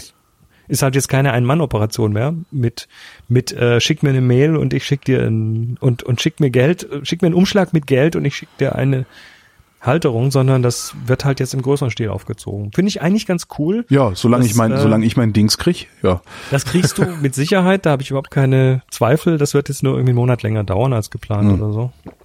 Aber äh, wir kennen doch Kickstarter. Ja, und ich habe ja eh keine Zeit. Das liegt ja dann eh immer erst noch mal wochenlang bei mir rum, bevor ich überhaupt irgendwie mal anfange, das aus, auszupacken oder sowas. Ja. Ja. Andreas fragt, eine oder mehrere Taschenrucksäcke für die Fotoausrüstung? Und wenn ja, wie viele? So, also, wie viele Fahrräder braucht man eigentlich, ne? Wie viele Kameras braucht man? Ja. ähm, ja, also das, ich gebe da keine Tipps mehr. Ich habe selber irgendwie vier Rucksäcke. Einer war immer zu klein und dann Mhm. musste der nächste und so. Also, äh, ich sag mal, so ein grundsätzlicher Tipp, erstmal größer kaufen, als man glaubt, weil Ja, im allem, wenn Zweifelsfall, man neu, Genau. wenn man neu ist, ne, dann eben, im Zweifelsfall tust halt noch eine Flasche Wasser dabei. Also, Genau, also das ist so die eine Geschichte. Es gibt so ein paar Taschen, die auch so ein bisschen mitwachsen, äh, aber trotzdem lieber lieber so kaufen, dass man irgendwie zwei Ausrüstungen drin unterbringt, weil das hat man dann irgendwann, wenn man dem Gas anheimfällt. stimmt. Ähm, ähm, ansonsten, naja, wie schwer willst du nachher rumtragen? Also, oder sag mal so, wie ernsthaft ist dir die Fotografie? Also wenn du jetzt auf so eine Fototour gehst, dann äh, musst du halt unter Umständen eine Stunde mit so einem Rucksack voll Kamerazeug durch die Gegend rennen und äh, da musst du dir erstmal natürlich klar werden, was willst du da überhaupt reintun? Was brauchst du da? Was kannst du im Hotel lassen? Und und so weiter. Aber das ist, glaube ich, echt sehr, sehr, sehr individuell. Tobi fragt, ich suche ein System, mit dem ich meine Kamera sowohl auf Stative als auch an eine Handschlaufe oder Tragschlaufe anklipsen kann. Habe zwar Manfrotto-Stative, deren Platten schon nicht kompatibel sind, eine Handschlaufe zum direkt anschrauben und mich nervt das ständige Wechseln der Platten. Gibt es nicht eine Systemplatte, die man einmal unten an die Kamera schraubt und schon kann man sie überall dran knuppern? Welches System ist das beste, leichteste, günstigste? Dankeschön, Küsschen. Danke, Küsschen, Tobi. Ähm, ja, hm, da habe ich jetzt irgendwie auch nicht den, den, die Patentlösung. Ähm, und ja, das kann nerven. Aber jetzt lass, noch mal, lass uns mal kurz auseinander, auseinandernehmen. Also er hat zweimal Manfrotto-Stative, deren Platten schon nicht kompatibel sind. Okay, also er hat das RC2-System und das größere von Manfrotto. Ähm, da ist das ist natürlich schon mal blöd. Allerdings kannst du möglicherweise beim, bei, also du kannst bei Stativen, wenn das ein ordentlicher Stativkopf ist, kannst du oben die Platte und deren Halterung austauschen. Das heißt, du könntest dir das schon mal hin optimieren auf nur ein System. Mhm. Da hättest du da schon mal irgendwie das Problem nicht. Ich habe das gelöst äh, zwischen AK Swiss äh, Stativkopf und Manfrotto RC2, indem ich mir eine bei, bei, bei, beim Händler mit dem E und dem Joyer-Kamera hinten dran, Mhm. äh, habe ich mir eine Universalgeschichte gekauft, wo tatsächlich äh, du mit einer Platte beide Systeme abdenken kannst. Das ist aber nur so halb optimal, weil das sitzt nicht ganz so spack, wie es eigentlich sollte. Ich Äh, denke gerade die ganze Zeit, mein Gott, haben die Luxusprobleme. Ja, aber aber also es gibt ja Leute, die kaufen sich ein Stativ für 500 und dann noch mal einen Kopf für noch mal 500 oben Ja, gut, drauf das- und das, ja. und dann noch mal eine separate AK Swiss Halterung oder irgendwas von Really Right Stuff, was also man kann da ja ganz beliebig teuer werden. Ähm, an der Stelle bin ich dann doch noch relativ günstig mit einem Manfrotto Stativ und einem Manfrotto Kopf oben drauf. Ähm, ja, also äh, du hast jetzt, also das, das Thema Platt- Stativplatten könnte man so lösen, dann hast du eine Handschlaufe äh, zum Anschrauben.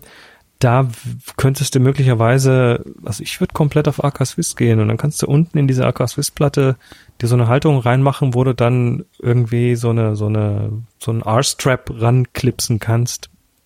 Also da, da kannst du beliebig viel Zeit reinstecken, um das dir da rauszusuchen. Aber ich denke, man kann sich da schon was bauen. Ich kann es dir noch nicht genau sagen, was. Aber äh, soll, also geben wir das mal an die an die Hörer weiter. Ja, Sollte, genau. Solltet ihr das gelöst haben, dieses Problem, dann schreibt's in die Kommentare der aktuellen Sendung. Genau, ja, da, da bitte ich drum. Das wird alles eine Unterwassersendung heute, ne? Ähm, cool. Jörg schreibt, hallo ihr zwei, ich bin Taucher. Und wie viele Taucher mache ich den Fehler, unter Wasser fotografieren zu wollen? Mittlerweile sind die Fotos ganz okay und nach einem kleinen Upgrade äh, sogar ganz nett. Hier meine Frage. Ich verzweifle regelmäßig an der Nachbearbeitung. Unter acht Metern verschwinden die Farben nach und nach. Ich fotografiere RAW, Nachbearbeitung ist daher grundsätzlich kein Problem. Dauerbrenner, mit welchen Anpassungen bekomme ich Rot zurück in meine Fotos? Gibt es da so eine Art Top 3 der Filter in Luminar oder Lightroom? Beste, aber verzweifelte Grüße, Jörg. Das bist natürlich Farben genau unter Wasser, Richtigen. oder? Du bist natürlich genau beim Richtigen, weil ich bin ja total passionierter Taucher. Mhm. Nicht. Das Wasser ist überhaupt nicht mein Element. Ähm, also zumindest drin schwimmen. ähm, aber also das, das Problem ist, ist bekannt. Du hast, je tiefer du gehst, desto weniger rot. Ne? Das wird halt weggefiltert. Ah. Und dann kommen nur noch die, die energiereicheren äh, äh, Spektralanteile aus dem grünen und blauen Bereich nach unten. Deshalb wird das halt unter Wasser immer blauer. Und was dann äh, die, ich sag mal so die, ja, die großen Unterwasserfotografinnen und Fotografen tun, ist, die nehmen halt fette Blitze mit. Also die nehmen sich einfach das Licht mit nach unten und kriegen so ihre Farben wieder besser hin. Das Problem bei Blitz ist natürlich immer, das Licht fällt relativ schnell ab. Das heißt, du hast vorne alles hell, aber hinten eben nicht mehr. Ah. Und äh, deshalb fotografieren natürlich viele auch ohne den Blitz, weil dann hast du zumindest eine tiefere, gleichmäßigere Beleuchtung. Ähm, bei der Nachbearbeitung kannst du da natürlich was mit Weißabgleich machen oder auch vorher schon den Weißabgleich ähm, so auf, auf warm setzen. Ne? Also das, was das Bild anwärmt, also Wolke oder noch noch weiter in die Richtung oder wenn du einen Kelvin-Wert hast, den du einstellen kannst, auf möglichst hoch stellen, dann wird einfach äh, der Rotanteil im Bild nachher mehr betont. Das heißt, das wenige Rot wird dann ein bisschen stärker gezeigt. Das ist aber, es gibt da keine Universaleinstellung, weil du hast natürlich ein, ja, du hast eine Varianz drin. Ne? Je tiefer du gehst, desto weniger Rot. Und das müsste jetzt irgendwie tiefenabhängig quasi irgendwie funktionieren. Das geht natürlich nicht. Aber das wäre so beim Schuss. Nachher in der Nachbearbeitung ähm, wäre es vielleicht gar nicht schlecht, erstmal einen Klick auf diesen Automatikknopf zu machen. Das würde ich erstmal probieren. Also Lightroom hat so einen Autoknopf, der versucht dann die Farben irgendwie gerade zu ziehen und macht das erstmal, glaube ich, gar nicht so schlecht. Oder du gehst dann eben in die einzelnen Farbkanäle und drehst das Rot ein bisschen rein. Vorsicht, nicht zu viel, weil der Rotkanal gerne ausreißt. Ähm, besser, du drehst nur ein bisschen Rot rein und nimmst mehr vom Blau und Grün weg im Verhältnis dazu und äh, ziehst dann die Belichtung wieder ein bisschen hoch. Das wäre so, ja, so der Hinweis. Aber äh, es gibt jetzt nicht irgendwie so den, den, den Unterwasserfilter. Äh, es gibt aber online eine ganze Menge an entsprechenden ähm, Anleitungen. Hm. Würde ich einfach mal ein bisschen googeln. Ja. ähm, Manuel fragt nach äh, manuellem Fokus Fokussieren an modernen Kameras. Ähm, es gibt ja etliche Objektive aus den 60er und neuer, die zum Beispiel mit M42 Gewindeanschluss problemlos an eine aktuelle DSLR adaptiert werden können. Ähm, ich habe mein altes Canon-Objektiv äh, mit FD-Anschluss auf einen modernen EF-Anschluss umgebaut, da der Umbau rein mechanisch ist, habe ich keine Kommunikation zwischen Objektiv und Kamera. Das Fokussieren mit dem Objektiv ist zwar auch per Augenmaß möglich und mit Übung steigt auch meine Trefferquote, aber genau ist es nicht. Nun meine Frage. Gibt es irgendwelche Tricks oder Hilfsmittel, mit denen ich das Fokussieren mit einem manuellen Objektiv aus der Zeit genauer machen kann? Habe, haben moderne Kameras vielleicht Hilfsmittelchen, die meine jetzige Canon 100D nicht hat? Ich weiß ehrlich gesagt gar nicht, wie die Also- Canon manuell fokussiert. Geht das? Hat die Also so, die- die so, 100 so Kantenanhebung oder wie es heißt? Nee, hat sie nicht. Das ist das Problem. Also die 100D ist die kleinste Spiegelreflex von Canon.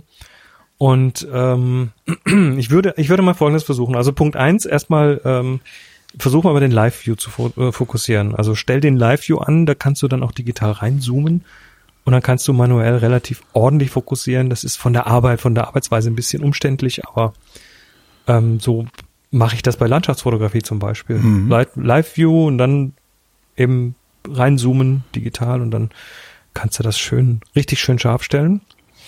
Ähm, ein bisschen üben, äh, wenn man es aus der Hand machen möchte, mit durchschauen, wäre dann so, ich nenne das immer die Fokuswaage. Aha. Also du fokussierst, äh, du drehst in eine Richtung, es wird schärfer und dann wird es wieder unschärfer. Und das weißt du, das habe ich zu weit gedreht, dann drehst du zurück und dann, so, dann okay. schaukelst du dich so hin quasi.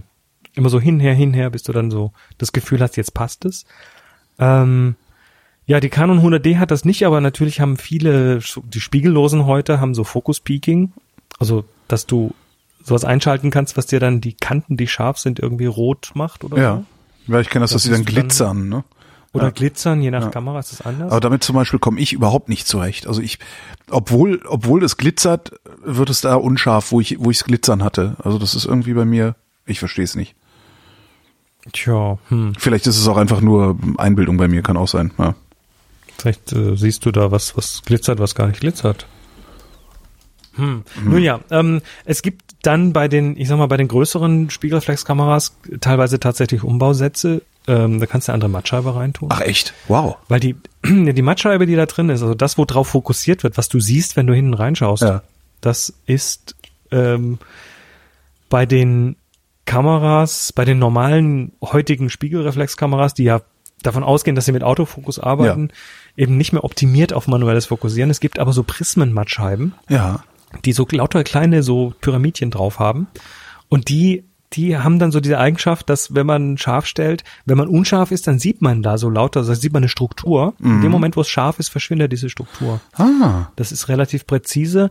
Oder der gute alte Schnittbildindikator. Gibt's den zum Nachrüsten? Hatten wir schon mal irgendwie die Frage, ne? Das ist, der, ist- der ist auch Teil der Mattscheibe. Ja. Ähm, das heißt, es gibt tatsächlich für manche Kameras die Möglichkeit, einen Schnittbildindikator, also die, die Mattscheibe zu wechseln gegen eine mit Schnittbildindikator. Der Schnittbildindikator, die Jüngeren unter euch werden den nicht mehr kennen. ähm, das ist in der Mitte vom Bild ein Kreis, der aus zwei Hälften besteht. Die sich Und, gegeneinander verschieben. die verschieden, das, was in diesen Hälften äh, gezeigt wird, also der Teil des Bildes, der da drin ist, der verschiebt sich gegeneinander, wenn es unscharf ist. Ja. Und wenn das nicht verschoben ist, also wenn ich jetzt zum Beispiel das auf Holgis Nase halte und die Nase keine, kein Zacken mehr hat, sondern eine gerade Linie, Mhm. dann ist, dann ist die Nase in Fokus. Und das ist. Es gibt sogar also Kameras, die den Schnittbildindikator simulieren, wie ich an meiner Fuji festgestellt habe. Stimmt. Ja. Man kann auch digital simuliert Ja. werden, genau. Also meine alten Spiegelreflexkameras, die das haben, das ist total simpel, damit zu fokussieren. Und wenn du das einmal gemacht hast, dann ist das, also das willst du dann tatsächlich auch weiterhin haben. Ich glaube jetzt bei der 100D geht das nicht, die Mattscheibe umzurüsten. Aber das wäre so für die etwas äh, höher gelegenen Kameras Ja. das das Mittel der Wahl. Danny möchte sich einen oder mehrere ND-Filter kaufen. Ich habe Nikon-Objektive, 58 bis 77 Millimeter. Was ist da die beste Kombination? Welche stärken oder doch lieber was? Doch, welche stärken oder doch lieber einen variablen ND-Filter? Brauche ich die für jedes Filtergewinde separat oder kann ich da nur 77 Millimeter kaufen und Adapter verwenden? Auch bei variablen? An Anwendungsgebiet ist Landschaftsfotografie. Ja, das ist genau das, was wir in Irland gemacht haben. Also ein ND-Filter Ja. ähm, möchte sich kaufen. Also ich persönlich bin mittlerweile echt happy mit dem 10, 10 Stufen. Das ist ein ND1000. Äh, der hat also 10 Blendenstufen. Und bei dem, wenn du den verwendest, kannst du bei Tageslicht dann durch, durch leichte Variation in ISO und, äh, und Blende kannst du quasi alles von einer Viertelsekunde bis hoch zu 30 Sekunden irgendwie damit machen. Das geht also. Da, da musst du dann allerdings, weil der halt so dunkel ist und du nichts mehr siehst, musst du tatsächlich auf dem Stativ mit Live View arbeiten und der Live View, der, der, der boostet das dann quasi, Ah, okay. dass man das noch sehen kann. Ähm, ich würde da tatsächlich einen fixen nehmen. Also keinen variablen. Diese variablen ND-Filter, das sind so drehbare runde Filter, die, wo man quasi, das ist wie, wie so ein Polfilter. Du kannst den drehen, aber gegeneinander. Du hast also im Prinzip sind, im Prinzip sind es zwei Polfilter, die du gegeneinander verdrehst. Und dadurch wird es eben dunkler oder heller. Äh, die sind aber oft von der Farbqualität nicht so toll. Die nehmen also dann ein bisschen, äh, ja, die machen Farbstich. Und wenn du weitwinklig bist, dann kriegst du da ganz oft auch noch irgendwie komische kreuzförmige Artefakte. Das sieht nicht gut aus. Hm. Also ein Fixen. Ähm, ich persönlich habe das relativ simple System von Lee. Das ist äh, so ein Filterhalter für 10 Zentimeter Filter. Also es gibt diese Filter in verschiedenen Größen, aber die 100 Millimeter Filter sind so der Standard, äh, würde ich mal behaupten. Ähm, und dann habe ich für die verschiedenen Objekte, äh, Objektive äh, jeweils einen Adapter dafür. Also kannst du so einen Adapterring ans Objektiv machen, vorne auf den Filter, aufs Filtergewinde. Und da passt dann dieser Filterhalter drauf. Du könntest aber auch nur einen Adapter kaufen und dann sogenannte Step-Down-Ringe. Die machen dann einfach aus einem äh, größeren Gewinde ein kleineres. Ja. Damit kannst du dann quasi mit einem Adapter und mehreren Step-Down-Ringen ähm, die anderen Objektive abdecken. Ist dann allerdings natürlich nicht mehr so einfach zu wechseln. Bei mir sind die dann, wenn ich unterwegs bin, einfach sind diese Adapter da drauf und fertig. Ähm, ich empfehle dir dann noch ein ND Grad, also ein Verlaufsfilter. Mhm. Speziell bei Landschaftsfotografie, so mit einem weichen Verlauf. Das ist alles nicht billig, oder? Wenn man sich das dann alles so zusammenpackt, Nee, dann ist- bist du schon ein paar hundert Euro los, oder? Das, ja, das ist schon so. Also dieses Lee-Set kostet in, in der Basis 80 Euro, dann hast du, äh, brauchst du aber eben diese Adapter noch, da kostet dann einer, weiß nicht, 20, 30 Euro und dann kostet so ein ND-Filter nochmal, ja, je nach Hersteller und und Material, die gibt's in Glas, die gibt's in äh, Polycarbonat, die gibt's äh, in verschiedenen äh, Gütestufen, was, also das ist ein Riesenpaket, was man da aufmacht. Ich würde mal sagen, so initial ist man da wahrscheinlich mit, ich sag mal, 200 Euro irgendwie auf jeden Fall dabei. Es gibt von Rollein noch ein Filtersystem, das kommt mit vielen Adapterringen gleichzeitig. Das heißt, du hast alle deine Objektive abgedeckt. Ähm, und ist, ist dann im Prinzip günstiger, nur mein, mein 10 Stufen Lee-Filter, den ich verwende, den sogenannten Big Stopper, ähm, der passt da nicht rein, was doof ist, aber von Roller gibt's dann dafür auch einen, der da reinpasst. Also da würde ich mal gucken, ähm, ja, ich kann dann, ich kann nur sagen, was ich verwende, was funktioniert, also das Lee-System und den Big Stopper, ähm, die funktionieren für mich persönlich ganz gut. Du, Nach all den Jahren bin ich immer noch nicht so weit, einen Filter vor meine Linsen zu schrauben. Ist auch tatsächlich, da, also das machst du auch nicht mal eben so im Urlaub, äh, Ja. während, Ja. während andere auf dich warten, sondern da musst du tatsächlich mal so auf so ein Foto-Event gehen. Mhm. So und dann wirklich mal drei Tage nichts machen außer Landschaftsfotografie. Da ist das dann tatsächlich sinnvoll. Ähm, Dani, wenn du das tun möchtest, äh, Hinweis, hör mal bei Happy Shooting rein, da gibt's einen Gutscheincode für unseren Sponsor. Den will ich jetzt, Clever. den will ich jetzt hier nicht nennen. Nee, der sponsert uns ja auch nicht. Nächste Frage kommt von Raphael. Auf die Gefahr hin, dass das schon mal besprochen wurde. Ich überlege, nach Jahren mit Nikon mir meine erste Systemkamera zuzulegen. Ich schwanke zwischen der Fuji X-T20 und der Sony Alpha 6300. Was sind eure Meinungen dazu? Auweia. Ja, lieber eine also- Canon oder lieber eine Nikon, ne?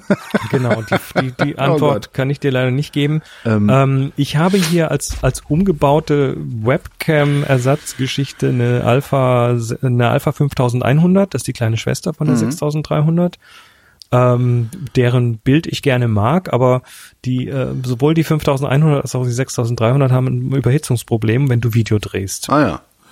Die machen dann Okay, gehen wir mal davon aus, dass er fotografieren will, ne? Also ich, ich, fotografieren will- ich würde behaupten, technisch sind die quasi identisch. Also ich höre Gutes von Fuji, äh, ich höre auch Gutes von Sony. Generell würde ich jetzt so, ohne das jetzt belegen zu können, aus dem Bauch raus vielleicht eher zu Fuji tendieren. Ja, aber, komischerweise ich auch, aber Aber ich kann nicht sagen, warum und äh, die haben uns schon überhaupt kein Geld dafür gegeben. Nee, zu aber das ist das ich glaube, aber ich weiß, warum ich aus dem Bauch raus eher zu Fuji tendieren würde, weil ich deren Design geiler finde. sind hübscher, ne? Die sind ja, das ist so ein bisschen retroiger. Also wenn du dir, ich weiß nicht, wenn du dir mal irgendwie klicken kannst, also wenn du zum Beispiel die, diese XT20, also die Fuji anguckst, die hat halt, ähm, da stellst du halt wirklich äh, dein, deine, deine, ne, also äh, Blende, also je nachdem, wie du belichten willst, Automatik oder sonst was, stellst du an so einem Drehring ein und dann stellst du halt auch die Belichtungszeit an einem Drehring ein. Ich mag das. So, Also ich die, kenne, ich die, die kenne Sony, Fuji-Leute, die Sony, da stellst du das halt nicht an einem Drehring ein, sondern da belegst du einen äh, variablen Drehring mit der Funktion Belichtungszeit einstellen. Das Ja. kann man mögen, das kann man nicht mögen, aber ich finde eigentlich, dass bei Fuji dieses, ja, dass das so irgendwie so, so, ja, ich finde Look and Feel bei Fuji Ich- ein bisschen geiler. Also wa- was, was ich immer wieder höre von Leuten, die mit Fuji fotografieren, äh, ist, dass äh, sie da nicht mehr weg wollen. Genau. Das, ist für mich ein Indiz. Das ist so ein bisschen das Problem, was ich auch habe mit meiner mit meiner äh, äh, äh, X100. Ähm, das ist mir ist die ist mir oft nicht gut genug, ne? Also, Du erinnerst dich in Irland mit der mit, mit dem Weitwinkel rumlaufen, ne? Also das, das ist halt Quatsch gewesen, dass ich die dabei hatte, aber und und eigentlich würde ich die auch gerne durch irgendwas ersetzen, wo ich dann vielleicht doch noch eine noch ein Tele drauf machen kann, ne? aber ich kann mich von der nicht trennen. Das ja, man will davon nicht mehr weg. Also so eine, die in der Hand gehabt zu haben, die haben irgendwas haben die gemacht, dass man diese Kamera gerne benutzt. Lieber benutzt Koks- als als Koks alle anderen. Koks dran. Irgendwie sowas. Also ich, ich würde da würde ich tatsächlich sagen, äh, geh, geh irgendwo hin, wo du dir diese Dinger mal ausleihen kannst und spiel damit rum. Genau. Also- das ist das ist der beste Tipp überhaupt. Leise mir leise dir aus oder geh in den Laden, wo du mal Weil eine Stunde technisch, technisch, glaube ich, nimmt sich das nicht viel. Nee, nicht wirklich. So, wir schauen jetzt mal auf die Uhr und äh, gehen die Uhr? wahrscheinlich mal zur Oh ja, doch, das weiter, ist eine oder? gute Idee, weil irgendwann müssen wir ja auch mal ins Bett. Ja, ich vor allem. Ja, ich auch. Ah ja, du vor allem. So. Die Vrind Bilderschau. Hast du jetzt wieder Sachen ausgesucht, äh, wo ich raten muss, äh, was nee, die die haben gemeinsam okay. diesmal gar nichts miteinander zu tun, äh, außer dass sie, nö, nö, die haben nichts miteinander zu tun. Sie sind alle in Farbe und äh, sind alle irgendwie ganz cool. Also das erste ist von Doc, Dr. Blue, ähm, Titel Gangnam Style, also zumindest hat er es so benannt, das ist äh, in Gangnam, Seoul, Korea, also da, Ja, Gangnam. wo das herkommt. Ja. Ähm, das ist, glaube ich, ein Stadtteil dort, oder? Das ist ein Stadtteil. Ich glaube, Gangnam ist, äh, warte mal. Gangnam ist, glaube ich, das, das Reichen- oder Prominentenviertel oder sowas. Darum war ja dieser Song äh, Gangnam Style auch so ein bisschen skandalös, weil weil der halt diese diese äh, ich hab Geld Koreaner so persifliert hat. Ja, Nun Straßenecke. ja, also da, das ist eine Straßenecke und da ist ein Typ, der so eine Karre zieht, der hat so eine Warnweste an und einen Hut auf und der zieht so eine Karre hinter sich her. Die und lauter Pappkartons und Altpapier Pappe, und Altpapier, ne? Ja. Genau. Ähm, was ich ganz cool finde, ist, der hat, äh, also Doc de Blue hat einen so eine Art Mitzieher da gemacht, glaube ich. Zumindest sieht das so aus, Ja. weil der Hintergrund ist ein bisschen verschwommen. Ja, aber der Vordergrund Diese- nicht, ne? Also der der der, Poller Vordergrund nicht, links. Die Karre selber ist aber, die Karre selber ist scharf, der, ja, vielleicht hat die Kamera auch ein bisschen gedreht, das kann auch sein. Also der, der, der Mensch, der da die Karre zieht, ist irgendwie schon wieder unscharf im Gesicht und die Karre selber ist scharf. Mhm. Äh, Ich hätte mir gewünscht, dass der Mann im Gesicht scharf ist. Das will ich sehen. Andererseits wird er dadurch auch so ein bisschen anonym. Und vielleicht passt das ja zum Inhalt des Bildes, ne? Der, der Papiersammler, der wasch, wahrscheinlich davon leben muss. Kann das statt einem Mitzieher, kann das auch so eine, kann das so eine Lensbaby sein? Weil ich finde, so die Schärfenverteilung ist so ein bisschen wie bei, wie bei manchen Fotos, die ich mit dem Lensbaby gemacht habe. Das kann sein, ja. Das ist möglich, ja. Kann man, kann man dem Bild nicht entnehmen, das ist auf Instagram. Ja. Da gibt's, da gibt's, glaube ich, keine. Aber vielleicht hört der Kollege ja zu und mag das mal in die Kommentare schreiben. Ich finde das immer ganz schön. Also das passiert ja dann doch, dass die, dass die Leute, deren Bilder wir angeguckt haben, äh, nochmal in die Kommentare schreiben, wenn wir gesagt haben, wir wüssten ganz gerne, warum du das wie gemacht hast äh, und so. Ja. Und dann lesen wir sie nicht wie dieses Mal. Äh, wir lesen sie nicht vor. Lesen tue ich sie schon, aber äh, tatsächlich, wir sollten uns mal angewöhnen, die dann noch vorzulesen. Ja. Ich hatte leider keine Zeit, die zu lesen. Egal, aber ähm, mach mal, ja. Zweites Bild. Zweites Hat Bild. Total angesprochen. Hat auch keinen Namen. Von J. Klein.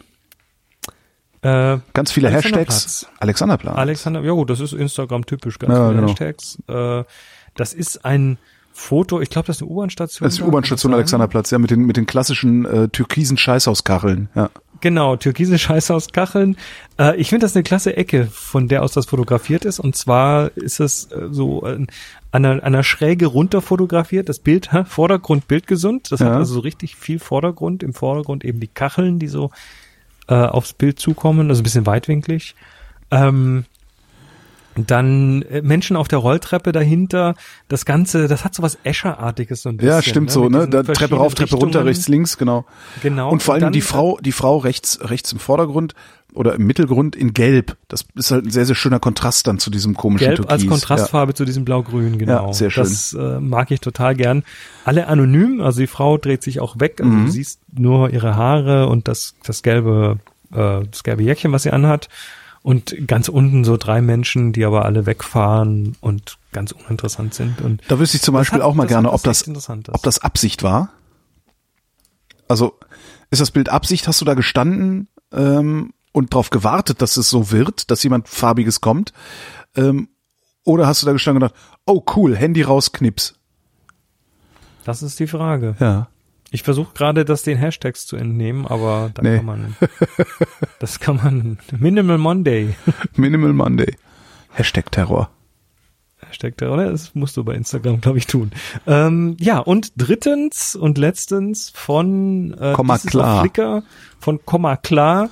Bild Bahnhof. Bahnhof. Du siehst einen Bahnhof. Ich weiß es nicht, welcher das ist, aber es ist von der gegenüberliegenden Seite des Bahnsteigs, also über die Schienen rüber fotografiert. In den Bahnhof Kommentaren selber, steht unverkennbar Duisburg Hauptbahnhof, alles der nur klar. noch von Klebeband zusammengehalten wird. Genau, diese, jetzt kapier diese ich's. Glasscheiben, Ja. die alle, also da ist Klebeband drauf ohne Ende, wahrscheinlich die ganzen Risse im Glas irgendwie festgeklebt. Das Ganze ist echt desolat und Ja. das sieht echt so, also kurz vorm, äh, so, so apokalyptisch hat es irgendwas, Genau. hat es was Apokalyptisches. Dazu passt ja schon fast, dass das Bild nicht gerade ist. Ich hätte es ja gerade gezogen. ich hätte es auch gerade gezogen, ja. das äh, kannst du auch, wenn du so, also äh, komm mal klar, du, also Hör du, ko- äh, komm mal klar sondern Der, der Mensch, der komm mal klar sich nennt. Ähm, wenn man, wenn man das mit zum Beispiel in Lightroom hat, dann kann man das mit den aktuellen Versionen, kann man tatsächlich das so gerade ziehen, dass Mhm. das hinterher wirklich passt. Dann hätte das noch mehr, ja, das, äh, diese rechte obere Ecke, die so absackt, die hat so ein bisschen, die macht so, macht's Bild ein bisschen unklar. Ja. Ein bisschen Ablenkungspotenzial hat das. Da ist gerade Ja. diese, diese zwei Leute, die da stehen, dann dieser dann komische, stehen halt zwei diese komische krumme Lautsprechersäule da, das, äh, Und da stehen halt zwei das? Menschen in der Silhouette. Der eine Mensch äh, daddelt auf dem Handy äh, im, im, im Profil und der andere ist im Profil und der spricht gerade auf dem Handy. Ja. Und am besten finde ich wirklich links die Lautsprechersäule, die ist, die ist so mein Favorit so- in dem Bild. So eine krumme Lautsprechersäule, wo du auch denkst, da ist doch jetzt seit Jahren keine Ansage mehr rausgekommen aus dem Ding. und die so richtig so mickrig da Genau. ne? Die hat sowas, sowas echt Leidendes.